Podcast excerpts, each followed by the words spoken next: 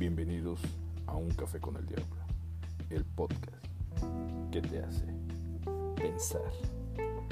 Hoy, algo diferente, solo para ellas.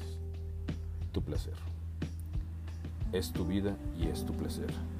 Ninguna culpa es tuya, son los resentimientos de una sociedad, las envidias de las insatisfechas que añoran tener tu valor, ser tan atrevidas como pero son cobardes que se esconden en una falsa moral.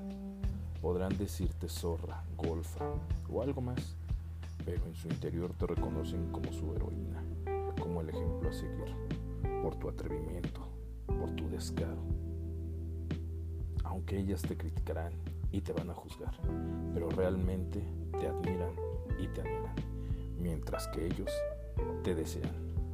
Nunca dejes que una crítica te frene, porque tú eres dueña de tu placer.